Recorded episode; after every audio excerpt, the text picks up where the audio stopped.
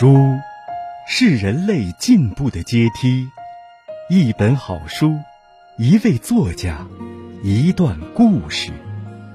欢迎收听《威海读书时间》。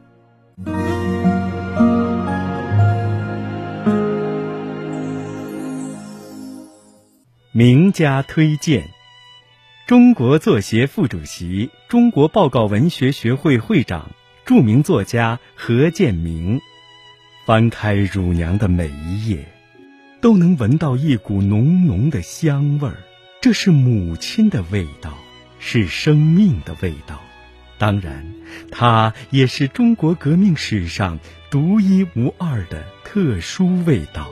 它的产生，基于人民。与带领人民战胜一切反动势力和侵略者的中国共产党以及军队之间的血浓于水的亲情所蕴泼，这个味道所散发的是人性中最伟大和最纯洁的那份光芒，它将永恒的留在人类历史的记忆之中。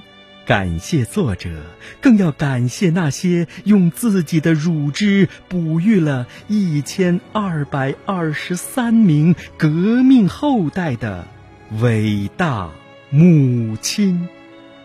中国作协副主席、著名作家张伟，作者饱含深情地描述了一段激荡人心的历史。用丰盈生动的细节再现了当年的逼真场景，血雨腥风的争斗和感天动地的母爱交织成一部震撼心灵的半岛女性的传奇。这是关于哺育的史诗，是令人垂泪的抚养与呵护的故事。在诸多战争年代的回忆和血与火的记叙文字中，该书可谓别具一格，拥有独特的视角，散发出灼人的生命温度。你好，收音机前的听众朋友，欢迎您收听由主持人燕兵带给您的威海读书时间。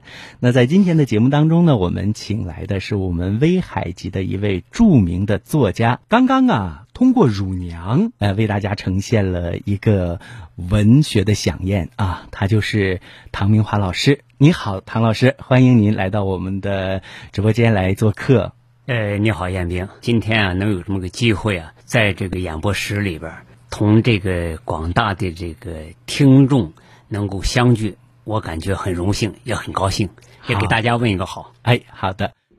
作者简介：唐明华，资深电视人，中国作家协会会员，中国电视纪录片研究会理事，曾任中国广播电视新闻奖评委，电视作品获中国广播电视新闻奖。中国广播电视学会电视节目类一等奖，全国党员电教片红星奖一等奖，全国农业电影电视神农奖组委会奖等奖项，文学作品获泰山文学奖、山东省文艺精品工程奖、葵须图书奖，多部报告文学作品入选中国纪实文学年度佳作，中国报告文学精选。及北京文学二零一八年中国当代文学最新作品排行榜。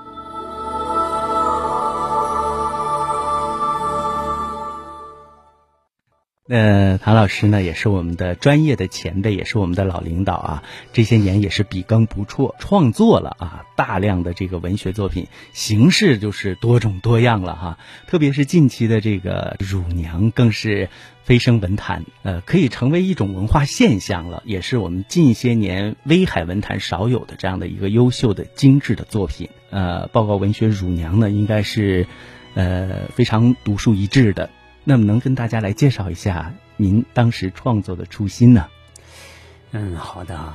关于乳娘的创作啊，我想呢，乳娘作为一种题材，它是我们威海啊很独特的呃这么一个传奇故事。那么在此之前啊，其实我们威海呢已经做了很多这种努力，呃，对这个题材通过不同的艺术样式进行宣传和推荐。你比如说，呃，有吕剧，有舞剧，还有话剧，乃至情景剧、朗诵等等。那么，在这个动笔创作《乳娘》之前，呃，我就对这些题材呢都有所涉猎。我觉得，上述这些题材，他们都有自身的这种优势和特点。因为受到了时间和空间的限制，故事就必须以高度浓缩的形式来讲述。他就只好把一些次要的情节他给你删去，为了节省场景，就只好。呃，就把一些不同时间、不同地点发生的事情，集中到一个场景内，它来进行表现，对吧？啊，它进行一一个概括，戏剧所展现的历史背景就不够开阔。那么信息量，如果说这个乳娘这个故事，它仅仅是一个个例，你比如说，就像当年作家刘知霞写这个《红嫂》一样。沂蒙红嫂是吧？沂蒙红嫂，哎，写这个沂蒙红嫂，这个红嫂就是一个个例，这么一个个人的这么一个故事。哎，如果这个乳娘仅仅是这么一个个例的话，那么通过戏剧呀、电影啊，甚至朗诵等等这些形式去表现或者再现，还是能够胜任的。可不可以这样理解？也就是说，像我们的这个长篇的报告文学呀，它的这个。对于故事的承载力就更强大，对啊，它可以呃，乳山乳娘的这个故事，它是个群像英雄的群像。那么在这个创作之初呢，我的思考就是，那么胶东乳娘啊，它恰恰是一个英雄的群体。具体来说，就是我们已经知道的，就是说有三百多个乳娘先后哺育了一千二百二十三名。八路军和解放军的后代，咱们可以想象一下，当我们眺望昔日的历史场景的时候，我们的脑海中就会涌现一幅充满血色浪漫的画面。透过滚滚的烽烟，我们可以看到逶迤的山峦间铺展着上千个摇篮，摇篮里面是什么呢？是一张张。带着天使般笑容的小脸蛋儿，咱们可以想象一下，对，非常有画面感。对了，这是多么温馨的生命礼赞，嗯，也是多么震撼的战争奇观，对吧？对。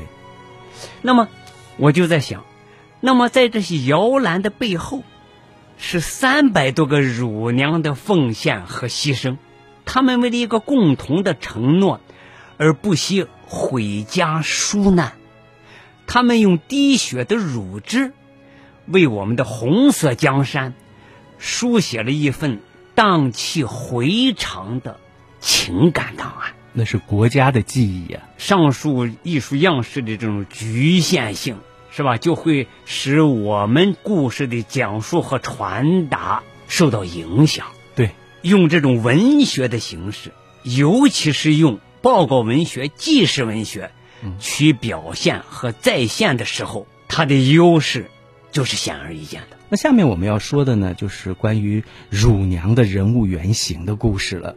我们知道呢，这是一部非虚构类的这样的一个呃长篇的报告文学，它都是有真人实事的。那么。但是随着年代的久远吧，那么很多剧这个故事当中的原型已经离世了，那甚至汝儿现在都年逾古稀了，是吧？对，嗯，那我相信呢，这就为采访工作带来很多的挑战和难度了。下面就请我们那个呃唐老师啊，给大家讲讲这个采访过程当中的一些经历吧。因为他们都已经九十多岁高龄了，其他的那几个呃，他都已经都老的都糊涂了。呃，后来呢，我就在《乳娘》这这本书的后记当中呢，我就这样记述了自己遇到的困难。我说，前期采访啊，远比预想的还要棘手。原因很简单，很多乳娘不仅没有留下照片，甚至也没有留下姓名。呃，像这个故事当中啊，因为我之前拜读了您的这个作品，呃，有几个故事非常感人。其中，你比如说，就是为了救孩子，呃，然后让自己也只有就是半岁的孩子女儿，后来就是其实就是饿死了。在我理解当中，革命者的孩子的生命给。拯救了，呃，保护下来了。自己的半岁的孩子却死在了襁褓中，因为当时很乱嘛。日本的军人经常进村来扫荡啊什么的，就那种艰困的情况之下。而且这种故事好像是不止一个，反倒更是母爱的力量让他们这样义无反顾的去做出这种牺牲和奉献的。这种母爱的话，它是一种超越血缘的一种母爱。呃，你比如我举个例子哈，在这个书里边呢。我就在第一章里面，我就写了乳娘姜翠芝的故事。嗯，但是对于这个姜翠芝啊，前期采访的可以说是一波三折。这个期间呢，这个线索就几次中断。当年啊，她丈夫牺牲之后，她改嫁。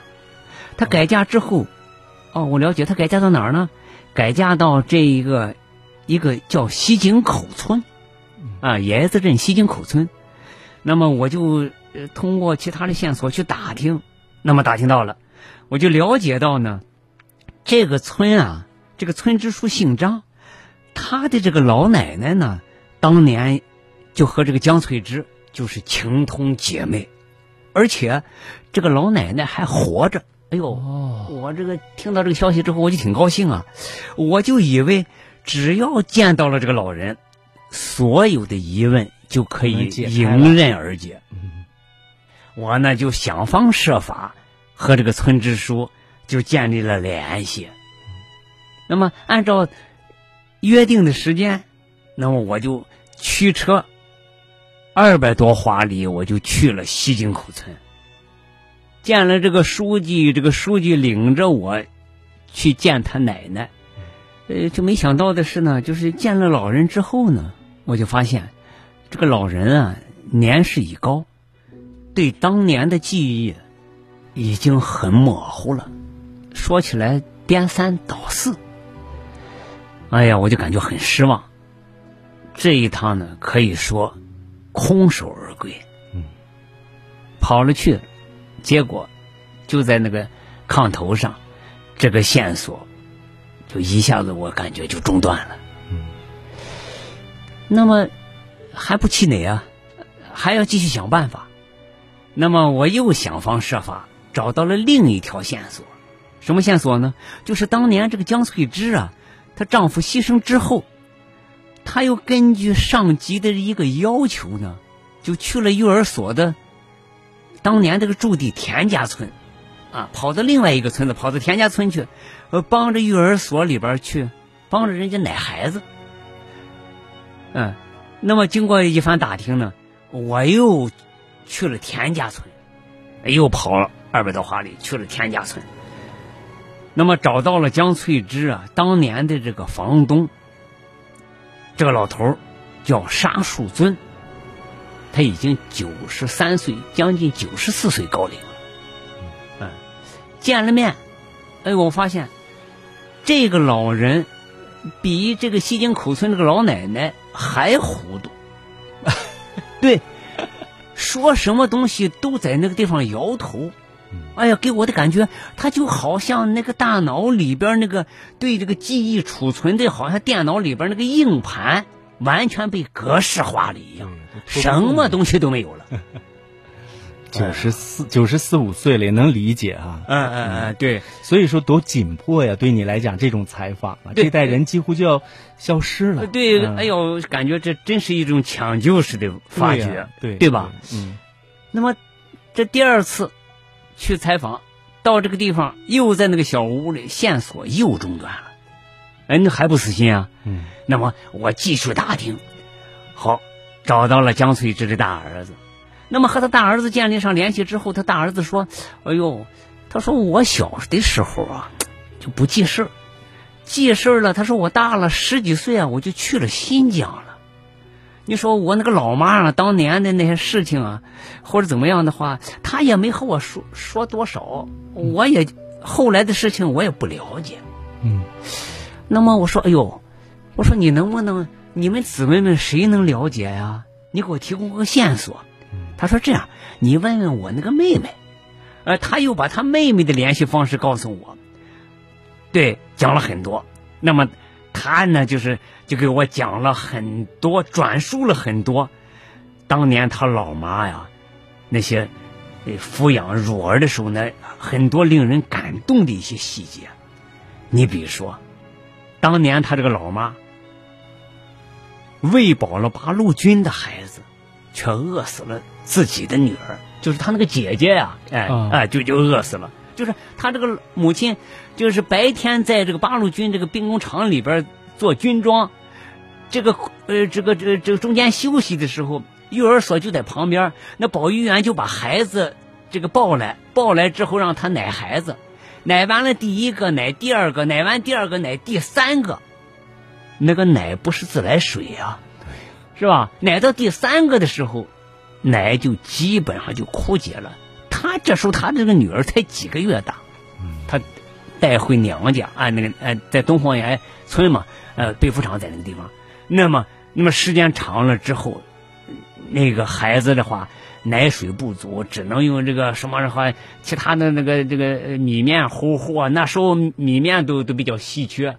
那么去喂养他，时间稍长，孩子长病，抵抗力很差。后来就这么就生生的就夭折了。那么，她这个女儿死了之后，丈夫上了前线，上了前线不久，丈夫在前线也牺牲了。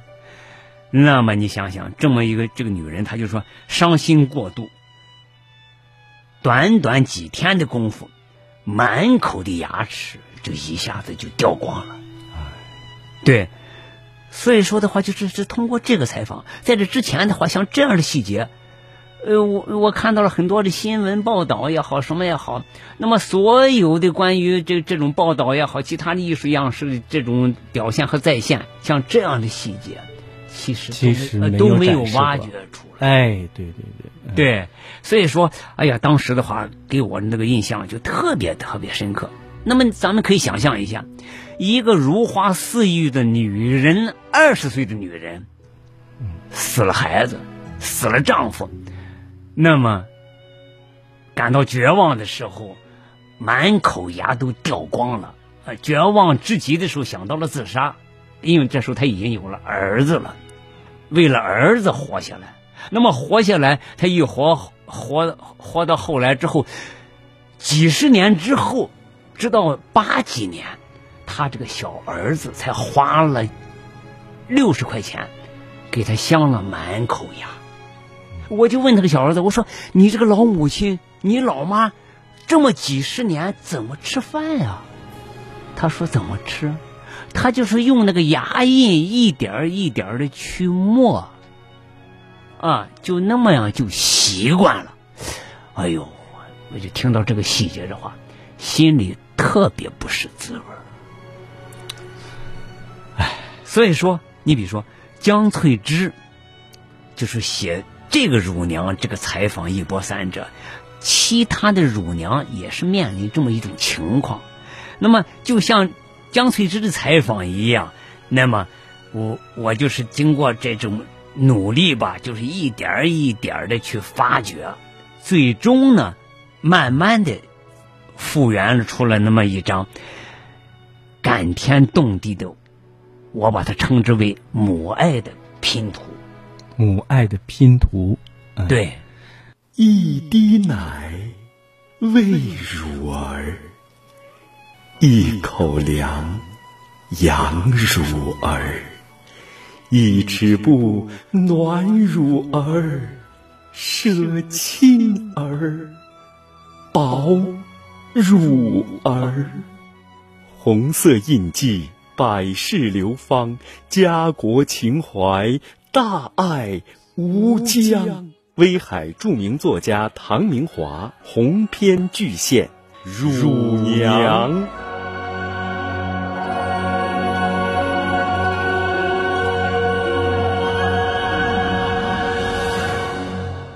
当黎明，稀稀疏疏走进小屋时。他仍然紧紧地抱着孩子，让孩子沐浴在母爱最后的晨曦中。母女俩的脸上都笼着一层圣洁的光辉。从旁边望过去，宛若一尊青铜雕塑。此时，这盘普通的农家土炕。变成了一座生命的祭坛，生与死的歌咏，扬起一喜一悲两个声部，伴着深情的旋律。一个从梦乡归来的小女孩，又看到了新鲜的霞光，而另一个小女孩，却被黑暗永远。掳走了。丧女之痛让丈夫的心情变得十分暴躁，他的额头猛地爆出一条青筋，如同树根落出地面。你咋看的孩子？气咻咻的谴责脱口而出，在小屋里横冲直撞。把江玉英吓得手足无措，她满眼泪花的望着丈夫，想要开口，喉咙里却打了一个结。看到儿媳妇可怜的样子，婆婆发话了：“小妈害病，当妈的有啥法子？孩子没了，你上火。”玉英就不上火吗？男人像泄了气的皮球，一定蹲在土炕上，一连几天他都阴着脸，没同媳妇搭腔。醒醒，玉英，是丈夫的声音，眼皮眨了一下，好不容易睁开了。迷惑的目光，透着惊恐。这是一个从睡梦中突然惊醒的人才有的眼神。咋了？又做梦了？她怔怔的望着丈夫，突然清醒了。我看见二妈回来了，就坐在道边的石头上。朝着咱家大门哇哇的喊，把我喜的呀，赶紧叫了一声。他一看是我，把头一扭，就没了。丈夫一时无语，闷了一会儿，粗声粗气的说了一句：“寻思那么多。”有啥用？睡吧。冬去春来，日子就这样一天天过去了。日子是什么？日子不就是人生的苦辣酸甜，人生的美丑善恶吗？妞妞三岁时被育儿所接走了，母女分别的那一刻，江玉英心如刀割。望着突然出现的陌生人，妞妞显然意识到什么，还没等保育员俯身抱她，小嘴一咧，放声大哭。顿时，江玉英泪眼朦胧，小屋里的光线变成了晦暗的淡蓝色。保育员和蔼的笑笑，毅然抱起孩子。妞妞急了。拼命挣扎，小手连揪带抓，保育员往后仰着脸，一边躲避，一边侧歪着身子走出小屋。江玉英抹着眼泪，刚想撵上去，又迟疑着停下脚步，倚着炕沿的身子慢慢挨下去，终于被凄厉的哭声。彻底压垮了。直到烧饭的时候，他依然失魂落魄的蔫儿在土炕上，眼神朦胧，雾茫茫的。一觉醒来，江玉英明显憔悴了，失了水分的脸庞如同一盘燥土，原本清澈的眼睛也缺了光泽。难怪会有一夜白头的说法。殊不知，思念是一种多么痛苦的煎熬啊！一有空，江玉英就会坐到门口，抻着脖子朝村头张望，嘴里时不时的絮叨着什么。有村民搭讪说：“妞妞一走，你轻快多了。”没想到一句话戳到正在渗血的伤口上，江玉英脸色苍白，眉眼倒挂。哎，快别提了！一时瞅不着孩子，我就抠心挖胆的，真想去看看他，又不知道他住在什么地方。咱跟谁打听啊？过了些日子，人们发现那双执拗的小脚又把沉沉的思念牵到村头的大树下。江玉英手搭凉棚，眯着眼，痴痴的朝崎岖的山路张望。见人路过。他就絮叨：“真像孩子啊！你说，他俩能回来吗？”